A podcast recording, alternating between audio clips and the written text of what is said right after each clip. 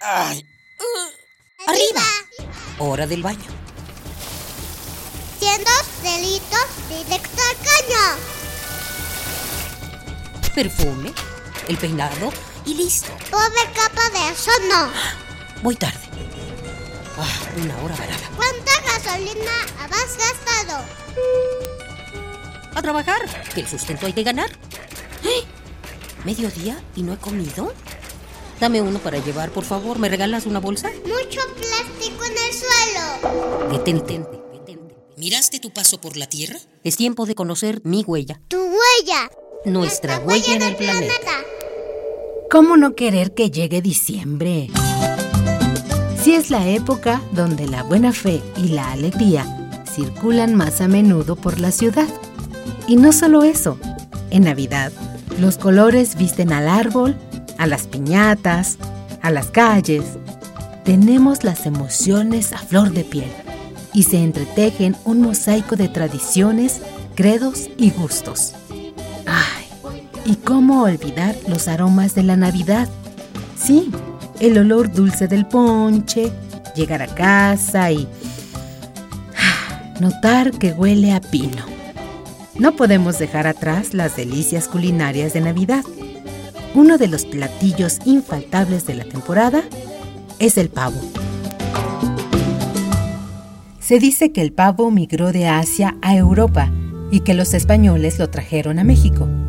Por su semejanza con los pavos reales de la India, lo llamaron coloquialmente pavo.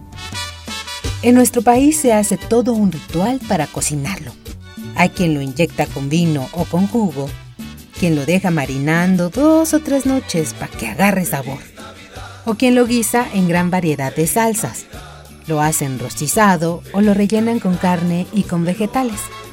¿Y qué decir de los romeritos?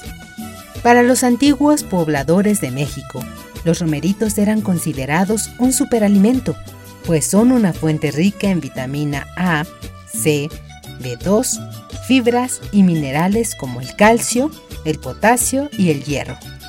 Según la Zagarpa, en 2010, México produjo cerca de 5.500 toneladas de romeritos, y la región con mayor producción de esta hierba fue el Distrito Federal.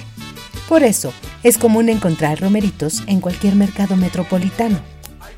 La diversidad gastronómica le da un placer a nuestra existencia, pero también la flora nacional, que embellece los hogares en invierno.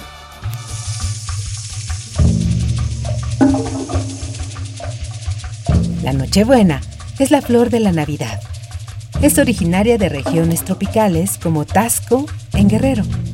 A diferencia de otras, florece en invierno y puede crecer como arbusto, aunque suele cultivarse en maceta.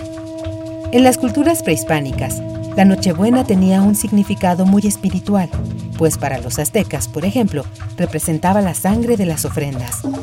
Nuestros ancestros creían que los guerreros caídos reencarnaban en colibríes y regresaban a la tierra para probar la miel de la Nochebuena.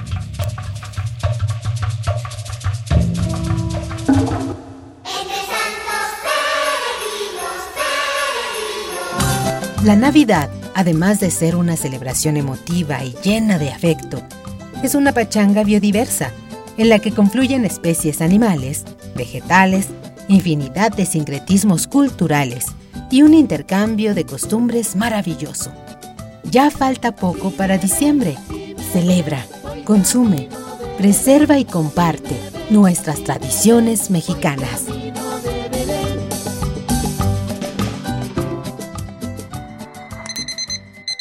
Ay. Arriba. Hora del baño. Siendo delitos directo al caño. Perfume, el peinado y listo. Pobre capa de eso no. Voy tarde. Ah, una hora varada. ¿Cuánta gasolina has gastado? A trabajar, que el sustento hay que ganar. ¡Eh! ¿Mediodía y no he comido? Dame uno para llevar, por favor. ¿Me regalas una bolsa? Mucho plástico en el suelo. Detente, detente. ¿Miraste tu paso por la Tierra? Es tiempo de conocer mi huella. Tu huella. Nuestra huella en el planeta.